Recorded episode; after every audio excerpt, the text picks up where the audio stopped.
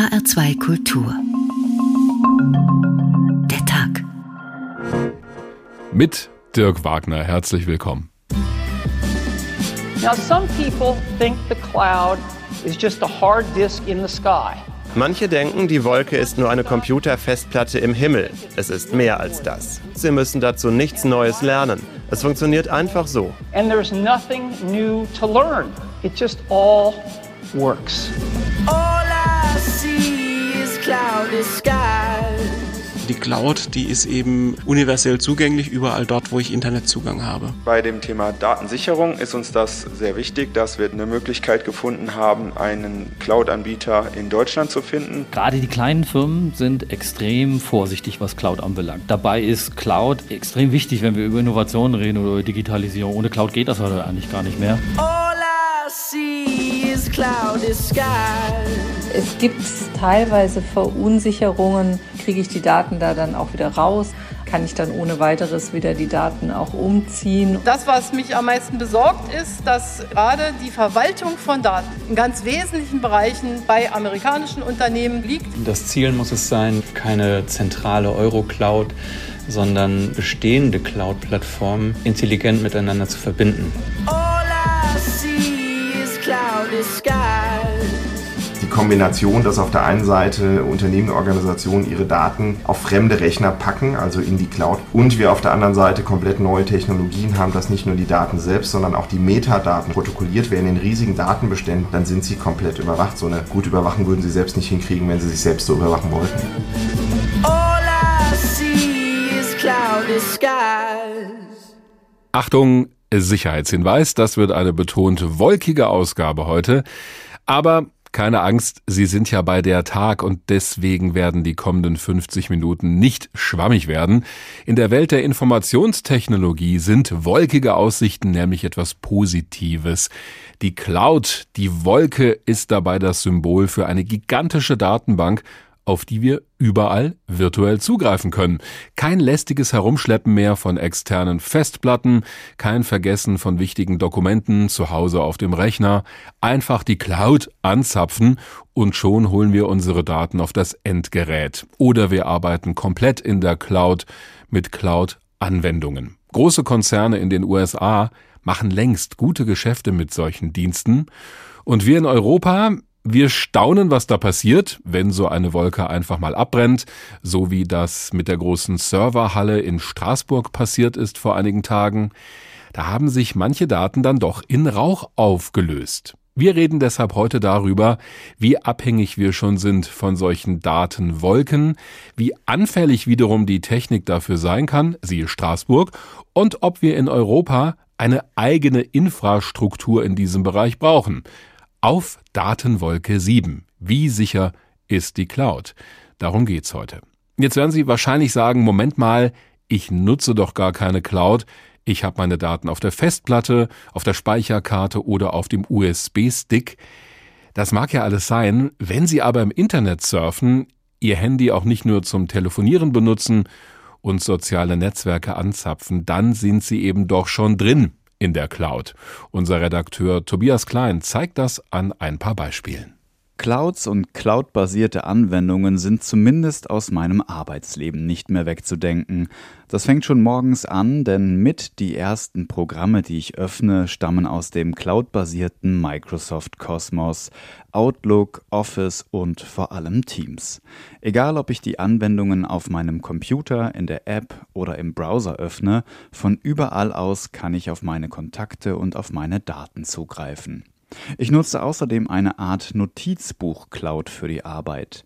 Der Dienst heißt Evernote und hier kann ich alle meine Texte, die ich schreibe, speichern oder interessante Artikel, die ich gelesen habe. Ich kann Fotos und Videos anhängen oder sogar ganze Interviews, die ich geführt und aufgezeichnet habe, in dieser Cloud ablegen.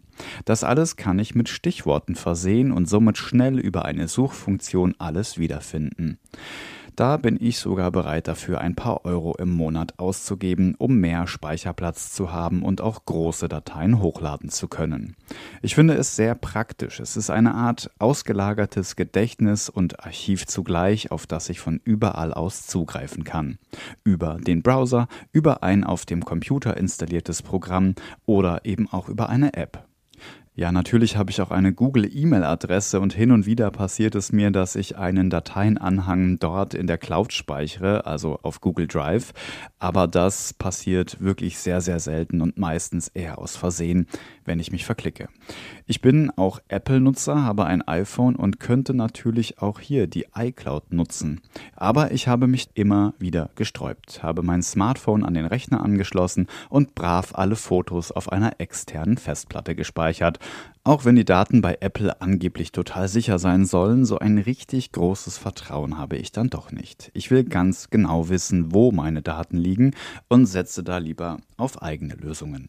Lösungen, die mir fast schon mal zum Verhängnis geworden sind, denn ich habe eine Zeit lang einen eigenen kleinen Netzwerkspeicher genutzt. Auf dem hatte ich meine Foto- und Musiksammlung gespeichert und konnte von allen möglichen Geräten im Haus darauf zugreifen. Ich hätte sogar einen Internetzugang einrichten können, sodass ich von überall aus auf meine Daten hätte zugreifen können, quasi eine eigene Cloud. Aber ich hatte auch ein bisschen verschlafen, die Daten doppelt zu sichern, also nochmal eine Sicherungskopie anzulegen. Irgendwann hat der Netzwerkspeicher dann eine Fehlermeldung ausgespuckt. Zugriff auf die Festplatte nicht mehr möglich. Geistesgegenwärtig habe ich versucht, die Daten manuell von der Festplatte zu kopieren, was zum Glück irgendwie geklappt hat. Denn kurze Zeit später ließ sich die Festplatte gar nicht mehr ansteuern. Sie war schlicht und einfach defekt.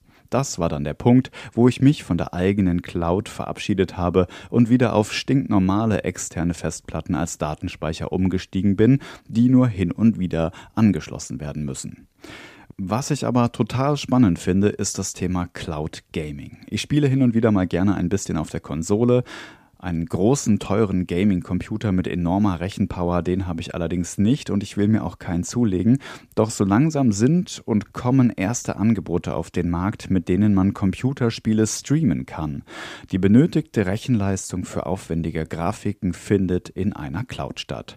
So lassen sich grafisch toll aussehende Spiele auf einem ganz normal ausgestatteten Laptop spielen oder sogar auf dem Handy. Ausprobiert habe ich es noch nicht, aber das steht definitiv auf meiner Liste. Gleich mal eine Notiz anlegen und sie in der Evernote Cloud ablegen. Dieser Bericht von Tobias Klein kam übrigens gerade von unserem Sendeserver hier im Hessischen Rundfunk und nicht aus irgendeiner Cloud. Er hat aber klar gemacht, wie sehr unser Alltag schon von Datenwolken bestimmt wird ohne dass wir uns dessen immer sofort bewusst sind. Professor Nils Urbach ist Wirtschaftsinformatiker an der University of Applied Sciences in Frankfurt, früher besser bekannt als Fachhochschule. Schönen guten Tag. Guten Tag, ich grüße Sie. Wir sind ja auf dieses Thema gekommen hier in der Redaktion, als wir die Bilder vom Brand in Straßburg gesehen haben, von diesem Serverzentrum. Haben wir da so einen Einblick bekommen, wie diese Wolke wirklich aussieht? Also im Grunde einfach nur ein Gebäude mit vielen Servern drin. Im Prinzip ist es das. Im Prinzip ist eine solche Cloud-Anlage im Wesentlichen ein ganz konventionelles Rechenzentrum, in dem viele Großrechner, sogenannte Server stehen und dort miteinander vernetzt sind und wo die entsprechenden Cloud-Angebote angeboten werden.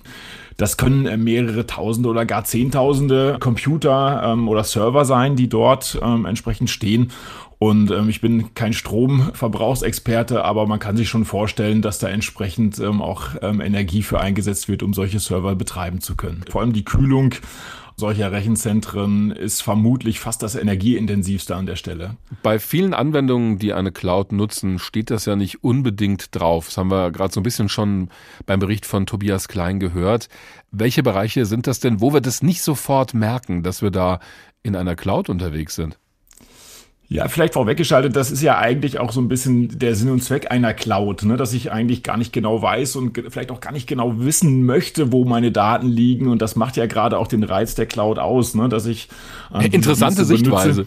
Ja, dass ich äh, sozusagen eigentlich ja gar nichts damit zu tun haben muss und ich mich gar nicht mit der Frage auseinandersetzen möchte, ähm, wo meine Daten denn gespeichert werden, solange sie mir zur Verfügung stehen an der Stelle. Und ich glaube, die Anwendungsmöglichkeiten sind da sehr, sehr vielfältig. Ich glaube, im privaten ähm, Umfeld benutzen wir an ganz vielen Stellen die Cloud. Ich glaube, eine ganz traditionelle Anwendung, wo wir uns gar nicht so bewusst sind, dass es eben auch schon Cloud Computing schon seit ewigen Jahren. Im Endeffekt ist es unser klassisches Webmailing. Ne? Wenn mhm. ich mich auf mein privates E-Mail-Postfach einlogge ähm, und dort einen E-Mail-Client über meinen Internetbrowser zugreife, dann ist das im Endeffekt eine Anwendung, die in der Cloud liegt. Ja, da liegt nichts bei mir im Zweifel auf der Festplatte, sondern auf einem irgendwo entfernt liegenden Server. Oder wenn ich meine Fotodaten von meinem Smartphone, dann eine Datensicherung äh, durchführe und die irgendwo hinschiebe ähm, oder mit der Familie teile. Auch das äh, sind typischerweise Cloud-Anwendungen. Und ein Bereich ist auch noch interessant, finde ich. Viele Softwarekonzerne haben ihr Geschäftsmodell umgestellt, indem sie keine CD-ROMs mehr verkaufen oder eine DVD mit den Programmen, sondern heute muss ich häufig ein Abonnement abschließen, also jährlichen Betrag zahlen und mir die Anwendungen dann aus dem Internet herunterladen oder direkt direkt auf einem externen Server nutzen. Was ist da denn der Vorteil für die Unternehmen? Ja, ich glaube, für die Unternehmen hat es den Vorteil, ähm, da habe ich natürlich einen kontinuierlichen Revenue Stream. Ich bekomme, ich bekomme immer Geld rein, ja. bekomme immer Geld rein im Endeffekt. Ich habe auch vielleicht oder wahrscheinlich sogar weniger Aufwand im Softwarevertrieb. Ne? Ich brauche halt eben keinen stationären Handel, wenn man jetzt an den Endkunden denkt, ähm, dem ich meine Softwareprodukte ähm, verkaufe. Ich mache es dem Kunden so einfach wie möglich, ähm, auf die äh, entsprechenden Softwareprodukte dann auch zugreifen zu können und die einzukaufen. Und im Unternehmenskontext ist es im Prinzip auch gleichermaßen. Ja? Und wenn das Ganze sogar dann noch nicht mal mehr auf den Rechnern der Kunden liegt, sondern auf den eigenen Rechnern, kann ich das entsprechend auch nochmal als Dienstleistung dann anbieten und auch nochmal zusätzlich verkaufen.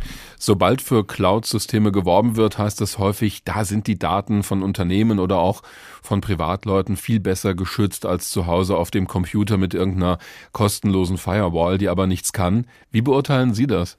Dem würde ich grundsätzlich zustimmen. Ne? Ich glaube, in den frühen Zeiten hat man sich da immer so ein bisschen äh, Sorgen gemacht. Ne? Sind die Daten da wirklich sicher, wenn sie auf einem Rechner liegen, wo ich noch nicht mehr weiß, wo der genau steht? Hm. Man kann aber heutzutage schon davon ausgehen, ähm, dass eben solche Dienstleister, die ja das Ganze hochprofessionell betreiben und dort auch einfach viele Erfahrung haben und auch äh, ihre Reputation zu verlieren hätten, ne? würde irgendwas nicht funktionieren, dass das gut geschützt ist und dass das professionell gemanagt wird. Jetzt haben wir natürlich gerade eben ein prominentes Beispiel gesehen und Sie haben es ja gerade selber auch angesprochen, dieser Brand des Rechenzentrums da hat es jetzt tatsächlich nicht so gut geklappt, aber ich nee, glaube, ich glaube aber nicht, dass das jetzt ein Beispiel ist, aus dem wir schließen können, dass äh, Cloud Computing dort generell problematisch oder unsicher ist an der Stelle. Allerdings hat mich da eine Sache doch überrascht, weil es hieß nach diesem Brand in Straßburg, dass eben doch einige Daten für immer verloren seien. Ich dachte immer, die sind auf verschiedene Rechenzentren verteilt. Im Zweifelsfall existieren davon auch mehrere Kopien und dann kann das gar nicht passieren da sind die meisten wahrscheinlich von ausgegangen, da kann man normalerweise, glaube ich, auch gut von ausgehen. Ähm, tatsächlich ist es so, äh, dass zum einen solche Daten innerhalb eines Rechenzentrums typischerweise redundant gespeichert werden und dann aber auch noch über verschiedene äh, Rechenzentren ähm, hinweg. Man spricht da von der sogenannten äh, Georedundanz und das macht natürlich auch Sinn, weil ähm, man natürlich auch solche Rechenzentren schützen äh, möchte, ähm, beispielsweise vor Naturkatastrophen, vor mhm. Erdbeben mhm. oder Hochwasser oder dergleichen, so dass man äh, dort eine gewisse ähm, Entfernung hat, das vielleicht sogar auf unterschiedlichen Kontinenten ähm, entsprechend abbildet. Ähm, das scheint aber in dem Fall nicht ähm, angeboten worden zu sein. Ja, ich habe gelesen, ähm, dass das auch eine Kostenfrage ist. Das heißt, wenn ich will, dass meine Daten dezentral gespeichert werden, zahle ich einen höheren Tarif.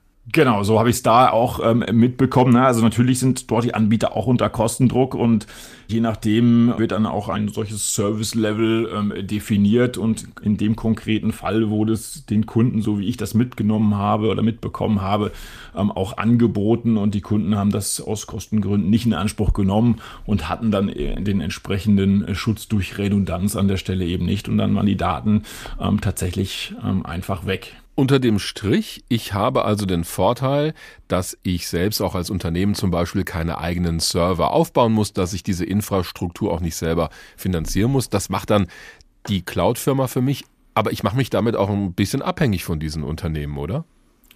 Ich mache mich da absolut abhängig. Ne? Ich mache mich da finanziell abhängig und natürlich mache ich mich auch dahingehend abhängig, dass so ein Dienst natürlich auch vielleicht auch einfach mal nicht funktionieren kann ähm, oder vielleicht funktioniert auch meine eigene Netzinfrastruktur nicht, dass ich keinen Internetzugang habe, ganz schlicht und deswegen ähm, auf meine Dienste, die dann in der Cloud ähm, liegen, nicht zugreifen kann. Das ist mit Sicherheit so.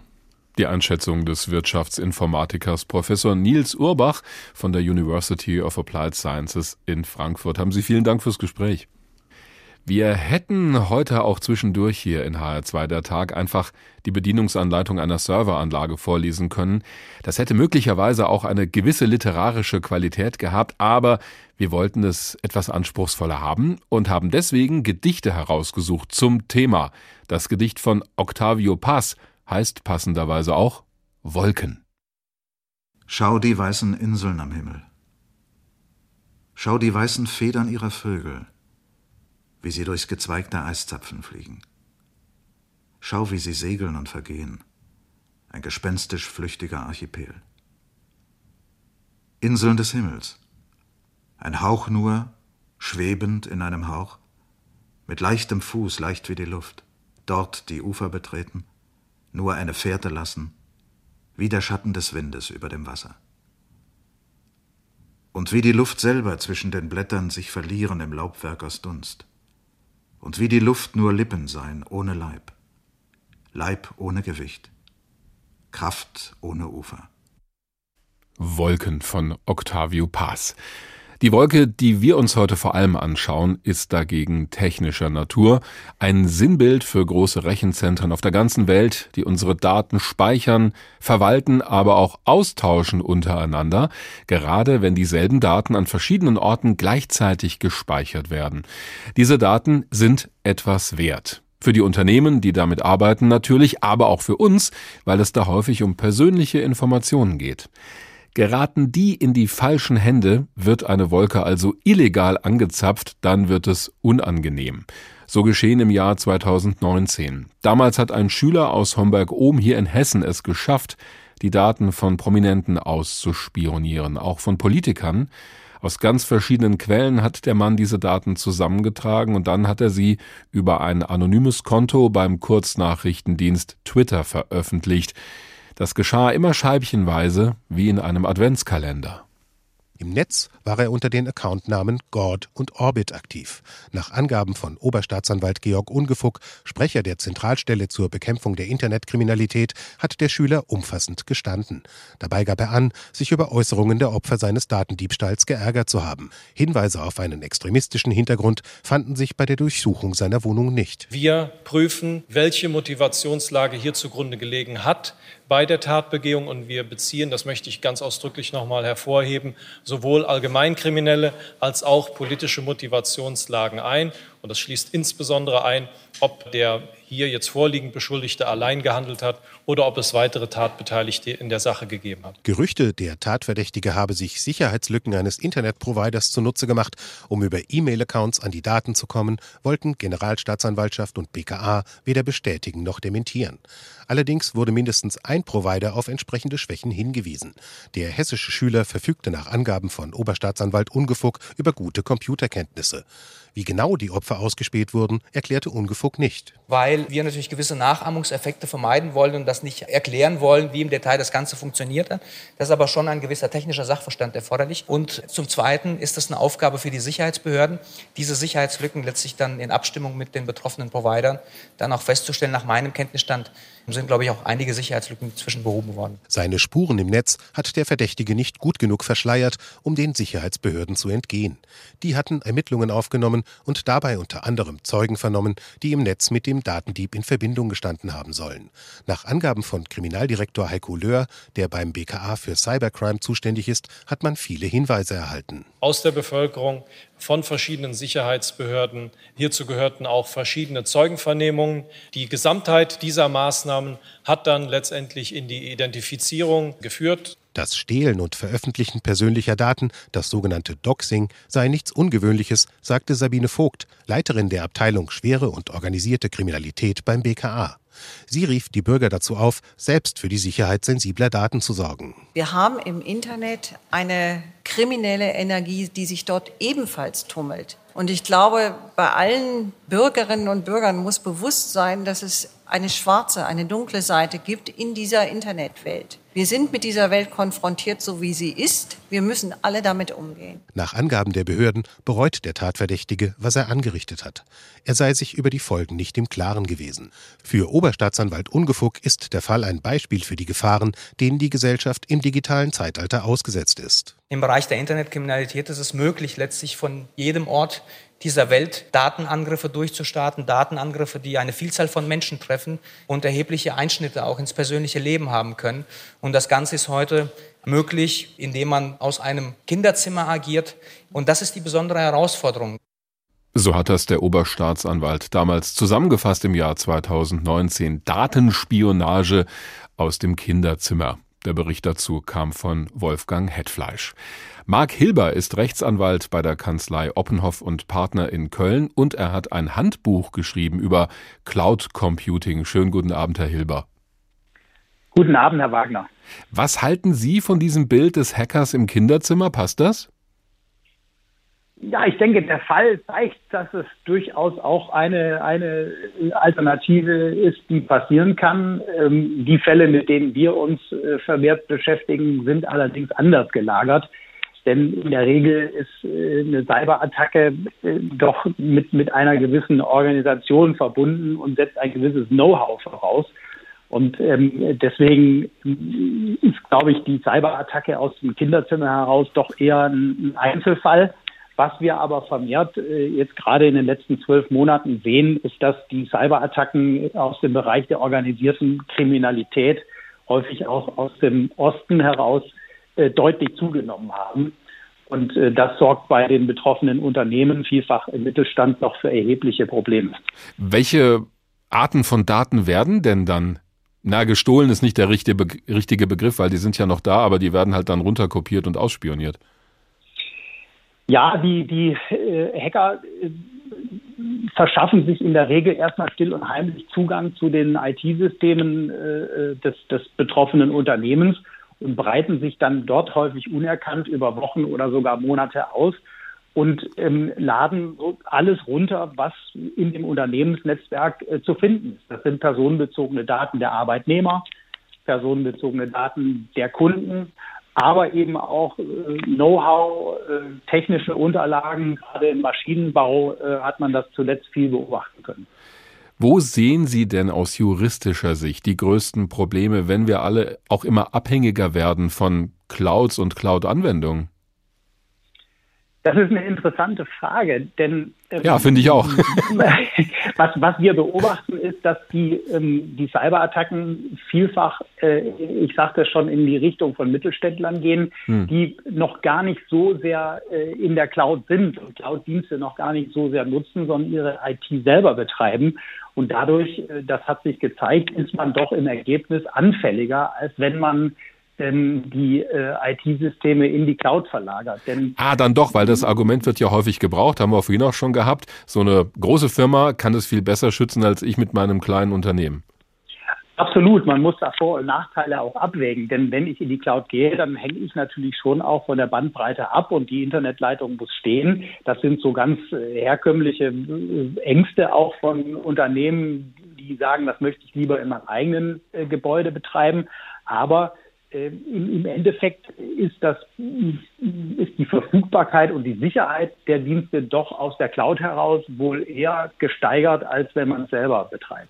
Aber wahrscheinlich spielt ja auch der Aspekt eine Rolle, wenn ich die Daten bei mir auf dem Rechner oder auf der eigenen externen Festplatte habe, dann weiß ich, wo die sind und was damit passiert. Welche Rechte gebe ich denn eigentlich ab, wenn ich meine Daten auf einen Cloud-Server schiebe? Das ist nach, dem, äh, nach der Europäischen Datenschutzgrundverordnung sehr detailliert geregelt und ich muss ähm, als Unternehmen, das einen Cloud-Service nutzt, mit dem Cloud-Dienstleister einen sogenannten Vertrag über eine Auftragsverarbeitung abschließen. Und dort ist also sehr genau geregelt, welche Pflichten das Unternehmen äh, äh, selbst hat und welche Pflichten der äh, Dienstleister hat. Kurz gesagt kann man sagen, die Verantwortung für welche Daten wie zu welchem Zweck verarbeitet werden, die verbleibt vollständig beim Unternehmen. Und die Verantwortung für die sogenannten technischen und organisatorischen Maßnahmen im Bereich der IT-Sicherheit, die geht dann auf den Dienstleister über. Das klingt erstmal ganz ordentlich. Es gab aber auch schon Fälle vor Gericht, in denen Leute versucht haben, die Hoheit über ihre Daten wiederzubekommen. Zum Beispiel bei Facebook. Max Schrems ist da einer, der das sehr beharrlich gemacht hat. Der Name ist damals bekannt geworden. Wie ist das am Ende ausgegangen, seine Bemühungen? Ja, das ist ein sehr spannender Fall, der auch für Schlagzeilen nicht nur unter Juristen und Datenschützern gesorgt hat, sondern insgesamt auch. Hm. Denn der Max Schrems hat erfolgreich aufgezeigt, ähm, dass die Mechanismen, die bisher verwendet worden sind, um ein angemessenes Datenschutzniveau auch bei Cloud-Providern im Ausland herzustellen, äh, nicht den Anforderungen genügen.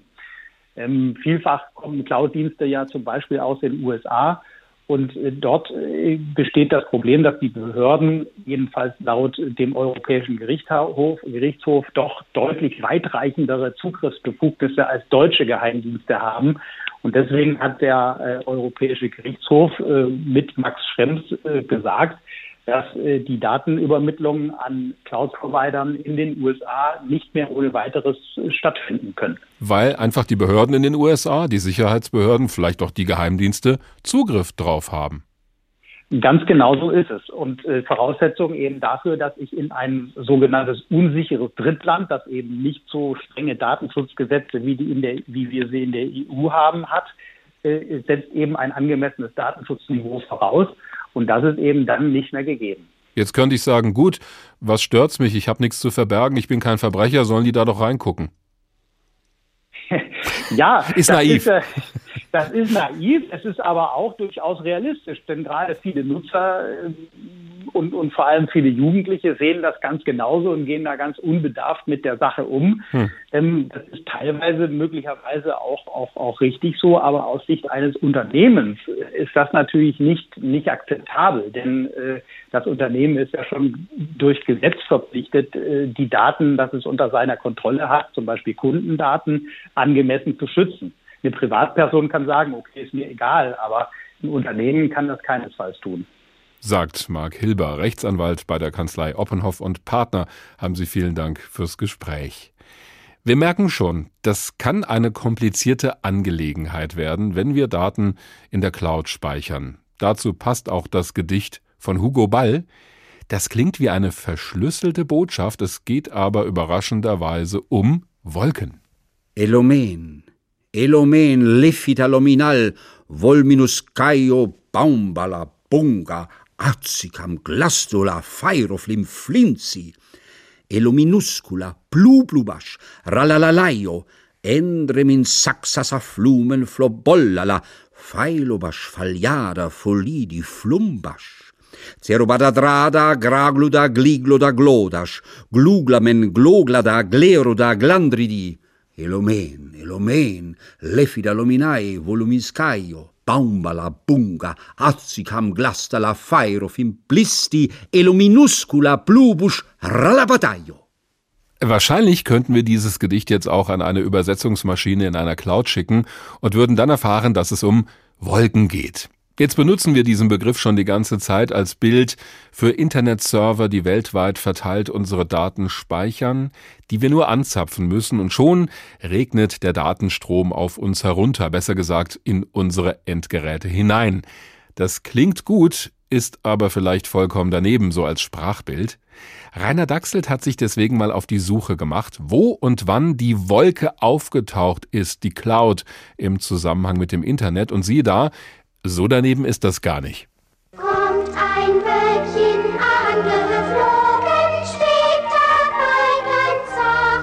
In der Popkultur spielt die Wolke von Anfang an eine große Rolle.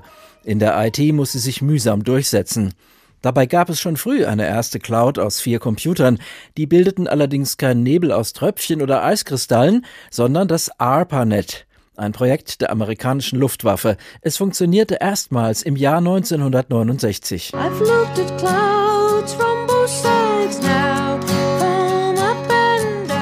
Da sind Wolken in der Popmusik bestens etabliert. Joni Mitchell betrachtet sie von beiden Seiten und stellt dann resigniert fest, Ich verstehe sie überhaupt nicht. Die Wolke als Bild für das neue Computernetz verwendet aber noch niemand. Da sagt man, naja, eben Netz. Später auch Keimzelle, denn aus dem ARPANET wächst das Internet. 1996 ist es schon groß genug, um für private Nutzer und Firmen interessant zu sein.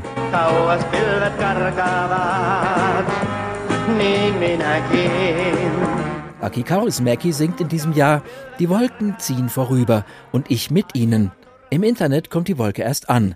Die Abteilung für Internetlösungen bei der Firma Compaq legt ihre Strategie für Cloud Computing vor. Da sieht man auch ein Bild einer Wolke. Innen drin die Netzwerkanbieter, damals regionale und überregionale Telefongesellschaften und Provider, und drunter, da wo es Daten rausregnet, Unternehmen und Privatnutzer. Die Wolke ist da, aber sprachlich betrachtet ist sie noch unbedeutend. In den 90ern sprach man lieber vom Daten-Superhighway, Fortschritt auf der Überholspur, oder vom Cyberspace, aufregendes anarchisches Grenzland zur Zukunft. Nach 2000 kommen die sozialen Medien dazu und mit ihnen die sozialen Metaphern. Man geht jetzt ins globale Dorf und trifft sich auf dem globalen Marktplatz. Die Wolke schiebt sich 2006 drüber. Ich lass mich treiben und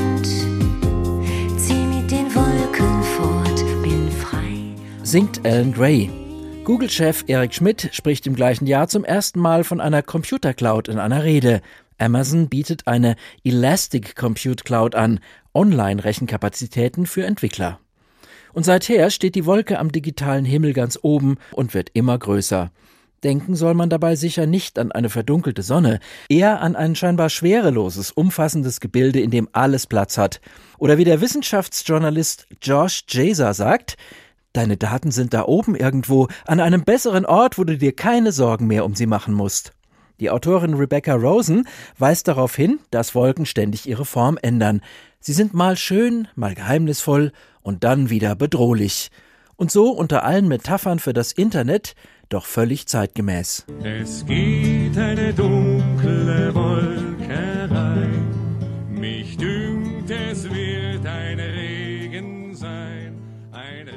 Passt doch ganz gut das Bild einer Wolke, in der unsere Daten herumwabern und die auch immer weiter wächst.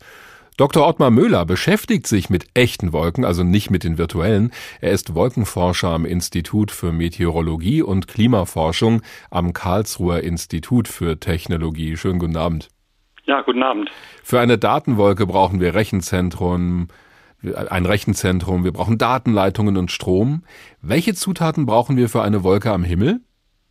Naja, im Wesentlichen erstmal Wasserdampf natürlich, der hm. mit der Luft transportiert wird. Wir brauchen die Luft, die irgendwie auch verteilt wird in der Atmosphäre oder aufsteigt. Und wir brauchen vor allem Aerosolpartikel, diesen Feinstaub in der Luft, auf dem dann das Wasser bei bestimmten Bedingungen kondensieren kann. Feinstaub, das klingt so negativ. Naja, äh, muss nicht unbedingt negativ sein. Also Feinstaub ist eine komplexe Zusammensetzung aus unterschiedlichsten Partikeln, die aus unterschiedlichen Quellen kommen, aus Wüsten, von Vulkanen, von Wäldern oder auch über die Gasphase von äh, Spurenstoffen gebildet werden. Über die Gasphase von Spurenstoffen, das müssen Sie kurz erklären.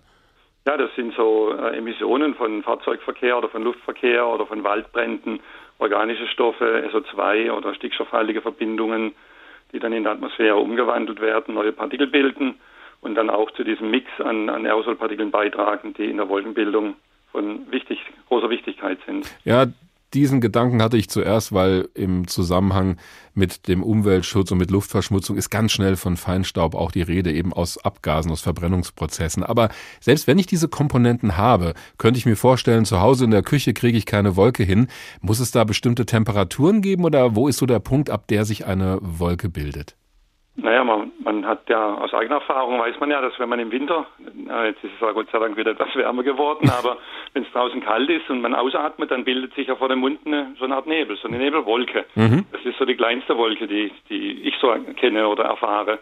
Und so ähnlich kann man das auch im Labor machen. Also was wir in Karlsruhe am KIT machen, wir haben da einen großen Wolkencontainer quasi, wo wir ein Stück Wolke ins Labor holen können und dann quasi mit einer Lupe genau hinschauen, was innerhalb von Wolken dann so sich abspielt. Das klingt spannend. Wie groß ist so ein Container? Also wie groß sind Ihre Wolken?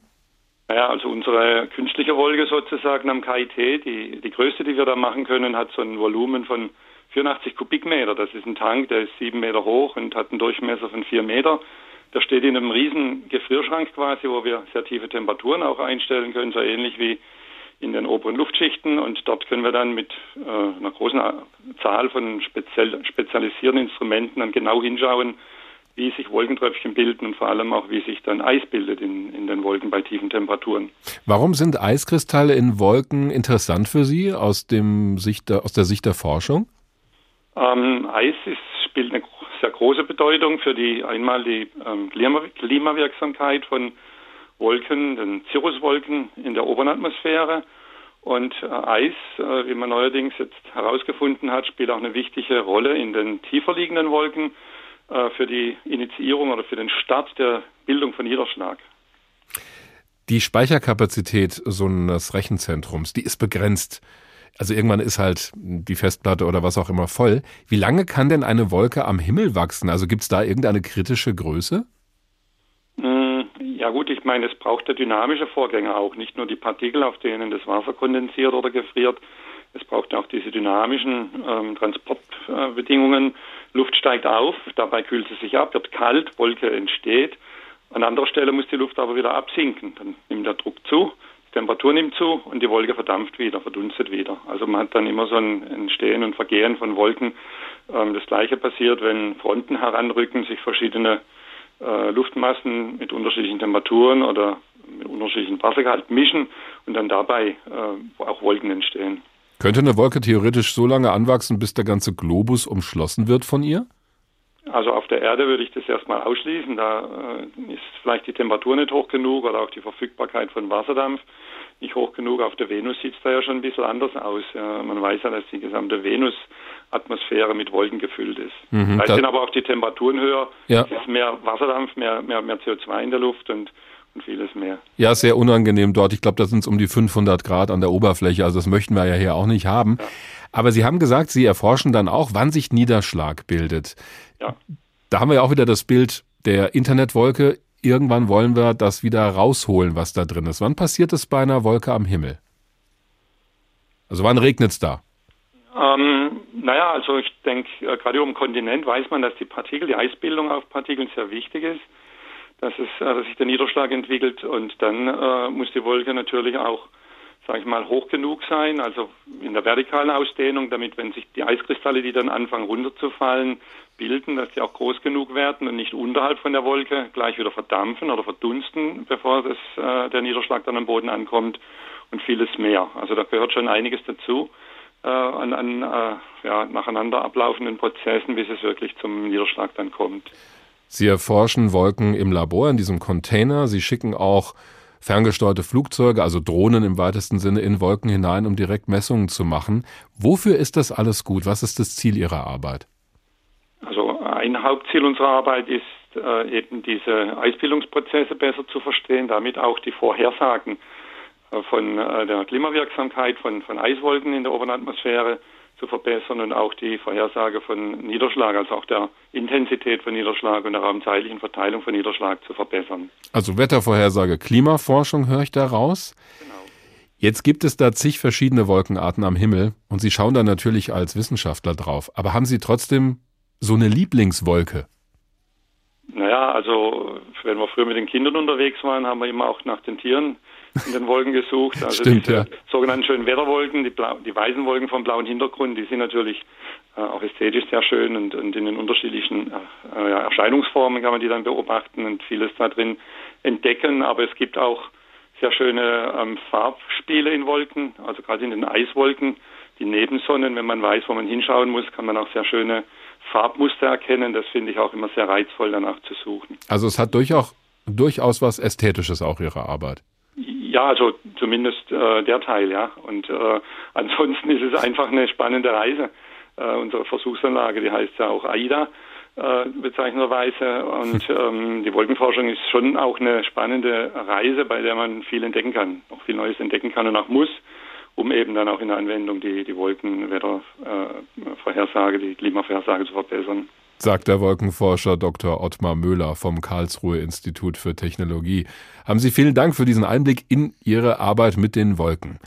Da haben wir es gehört. Wolken haben etwas Ästhetisches. Ein blauer Himmel ist zwar auch schön, aber ein Foto oder ein Gemälde wirkt erst dann so richtig, wenn am Himmel auch was los ist und nicht nur alles in so einem Einheitsblau daherkommt. Ein besonders schönes Gedicht mit Wolkenanteil hat Berthold Brecht geschrieben. Es heißt Erinnerung an die Marie A. An jenem Tag im blauen Mond September, still unter einem jungen Pflaumenbaum, da hielt ich sie, die stille, bleiche Liebe, in meinem Arm, wie einen holden Traum. Und über uns im schönen Sommerhimmel war eine Wolke, die ich lange sah. Sie war sehr weiß und ungeheuer oben, und als ich aufsah, war sie nimmer da. Seit jenem Tag sind viele, viele Monde geschwommen still hinunter und vorbei. Die Pflaumenbäume sind wohl abgehauen, und fragst du mich, was mit der Liebe sei, so sag ich dir, ich kann mich nicht erinnern. Und doch gewiss, ich weiß schon, was du meinst. Doch ihr Gesicht, das weiß ich wirklich nimmer. Ich weiß nur mehr, ich küsste es dereinst. Und auch den Kuss, ich hätte ihn längst vergessen, wenn nicht die Wolke da gewesen wär, die weiß ich noch und werd ich immer wissen. Sie war sehr weiß und kam von oben her. Die Pflaumenbäume blühen vielleicht noch immer, und jene Frau hat jetzt vielleicht das siebte Kind. Doch jene Wolke blühte nur Minuten, und als ich aufsah, schwand sie schon im Wind. So schön klingt die Wolke in Maria von Bertolt Brecht. Auf Datenwolke 7, wie sicher ist die Cloud? Das fragen wir heute. Und dabei reden wir ja bislang immer über die großen Firmen in den USA oder auch in China. Wir sitzen aber nachweislich in Europa. Und da wäre es doch ganz schick, hätten wir da selbst etwas, um unabhängig zu sein, so eine Art Euro-Cloud. Das hat in anderen Bereichen schon funktioniert mit der Unabhängigkeit, nach einigem Hin und Her zumindest. Wir haben eine eigene Flugzeugfirma, Airbus, eine eigene Trägerrakete, Ariane, ein eigenes Navigationssystem Galileo. Warum soll das nicht auch bei einer Cloud so laufen? Daran wird zumindest schon gearbeitet. Wir alle kennen die großen Cloud-Anbieter wie Google, Amazon und Microsoft. Sie managen nicht nur unsere privaten Daten, sondern auch die Daten zahlreicher Unternehmen weltweit. Allerdings macht das vielen auf Dauer Sorge, so auch Bundeskanzlerin Angela Merkel. Das, was mich am meisten besorgt, ist, dass gerade die Verwaltung von Daten, auch von Wirtschaftsdaten, aber auch von Konsumentendaten, in ganz wesentlichen Bereichen bei amerikanischen Unternehmen zum Beispiel liegt. Ich habe nichts gegen fairen und freien Wettbewerb. Aber wir geraten damit in Abhängigkeiten, die wir vielleicht auf Dauer in unseren Wertschöpfungsketten nicht für richtig halten. Der Druck der USA in Handelsfragen auf China und Europa hat dazu geführt, dass auch viele Manager und Geschäftsführer von Unternehmen hierzulande ein ungutes Gefühl haben, wenn sie daran denken, wer ihre Daten verwaltet. Doch gerade das soll sich ja nun ändern, findet die Bundeskanzlerin. Wir sind im Rückstand und es müssen erhebliche finanzielle Ressourcen eingesetzt werden, um die gute Speicherung und dann auch Verarbeitung, das ist ja nur der Ausgangspunkt, aber dann auch das Management mit diesen Daten, das Entwickeln von künstlichen Intelligenzalgorithmen mit diesen Daten, die Verknüpfung mit zu neuen Wertschöpfungsmöglichkeiten erfolgt. Das müssen wir nach meiner festen Überzeugung, Sie müssen zumindest den Anspruch haben, in Europa können. Und an dieser Stelle kommt Gaia X ins Spiel. Denn damit soll eine europäische Datenarchitektur geschaffen werden, die all das kann, vor allem für kleine und mittlere Unternehmen. Das sollte aber keine zentrale Eurocloud sein, sondern ein Netzwerk, das schon bestehende Cloud-Plattformen in Europa intelligent miteinander verbindet. So Boris Otto, Leiter des Fraunhofer Instituts für Software und Systemtechnik in Dortmund. Denn wir müssen ja die Realität anerkennen, was ja auch gut ist, dass viele Unternehmen ihre eigenen Cloud-Plattformen haben, Cloud-Lösungen nutzen. Und ich glaube, der große Mehrwert kann sein, wenn wir das, was besteht und was dazukommt, verbinden, anstatt jetzt einen neuen Moloch zu kreieren, der zentralistisch wirken würde. Und dafür brauchen wir eben eine Infrastruktur, die bereitgestellt wird. Und das muss von Anfang an eine europäische Organisation sein, die diese Basisdienste, die es benötigt, um bestehende Cloud-Plattformen zu verbinden, auch bereitstellt. So sieht es auch Sebastian Ritz, Gründer und Geschäftsführer des Cloud-Anbieters Innovo in Frankfurt. Gaia ist ja ein Projekt, was über Standards versucht, jetzt nicht eine neue Cloud zu bauen, sondern bestehende Cloud-Lösungen zu vernetzen.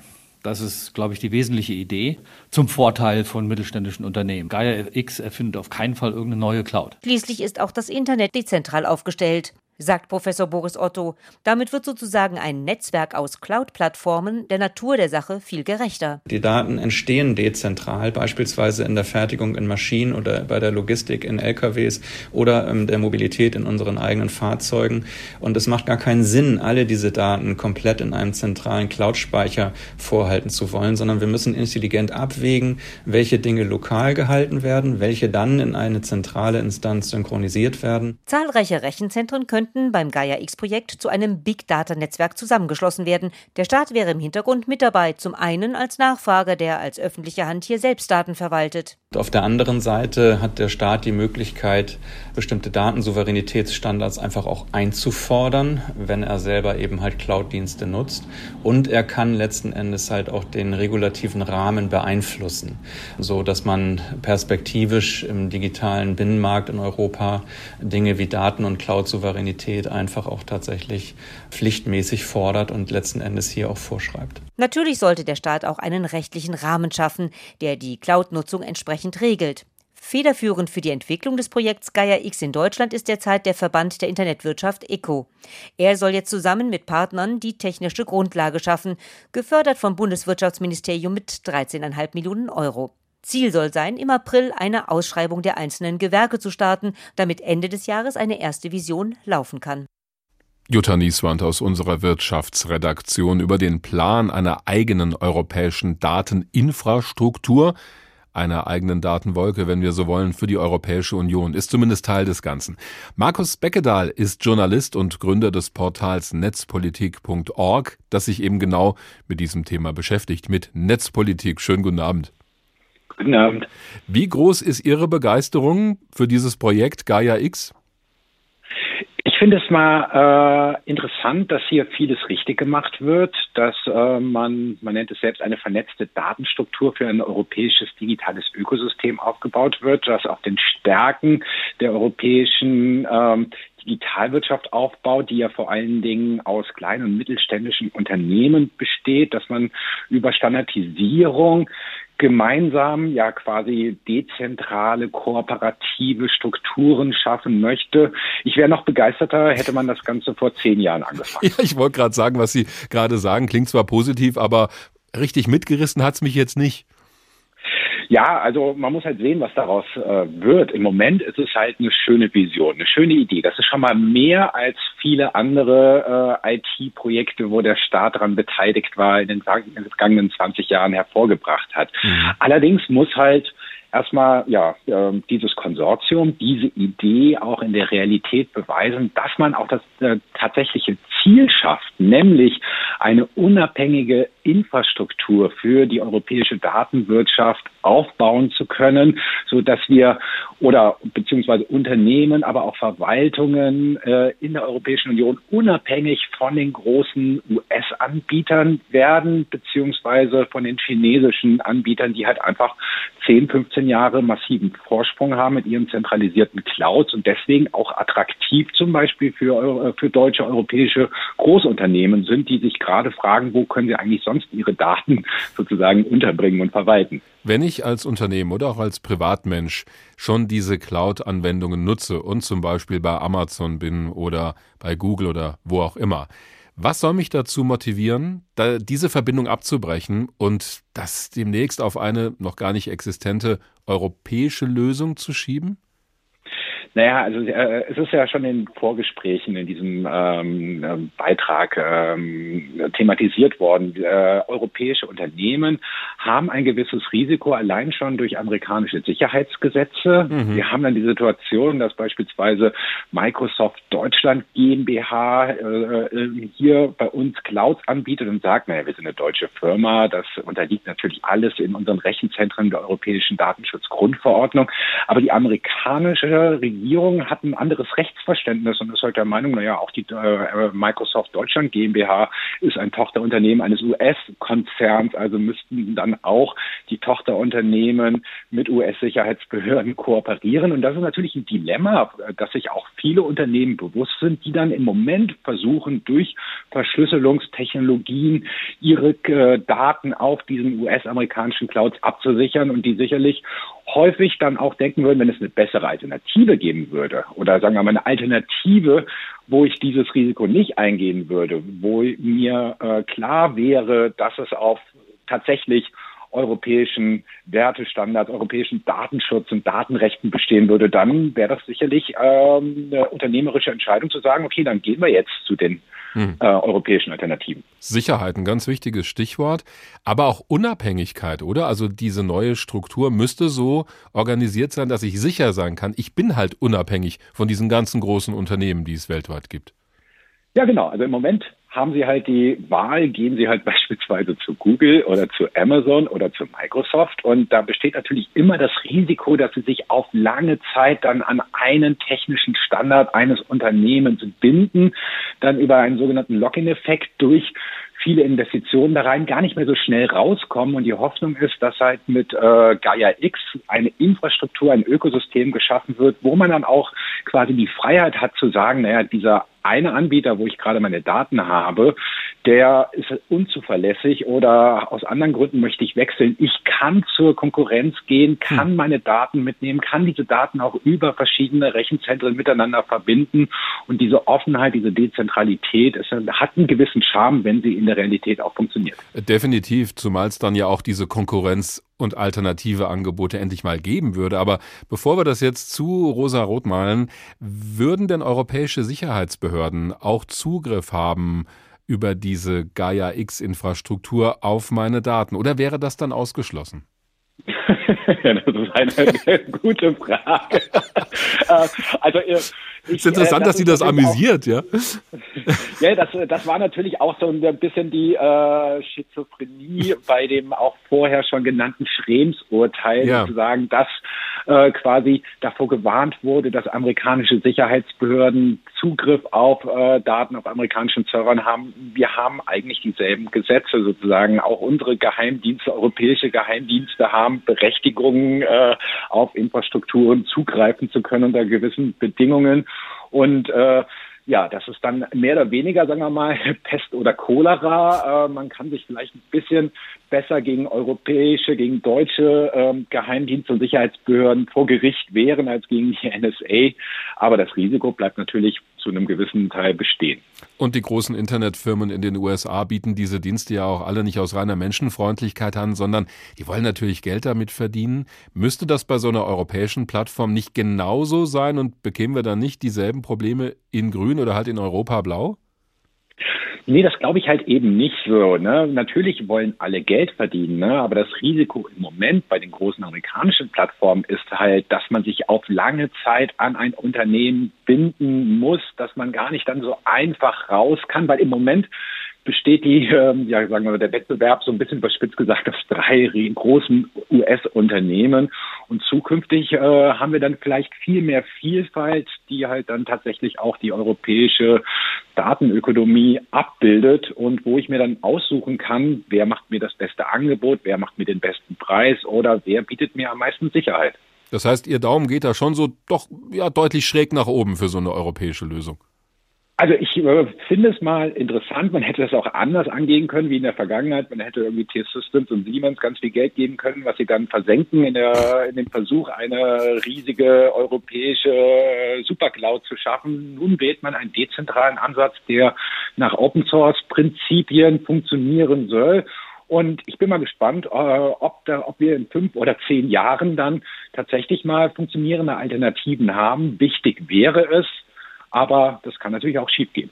Markus Beckedahl von netzpolitik.org. Haben Sie vielen Dank.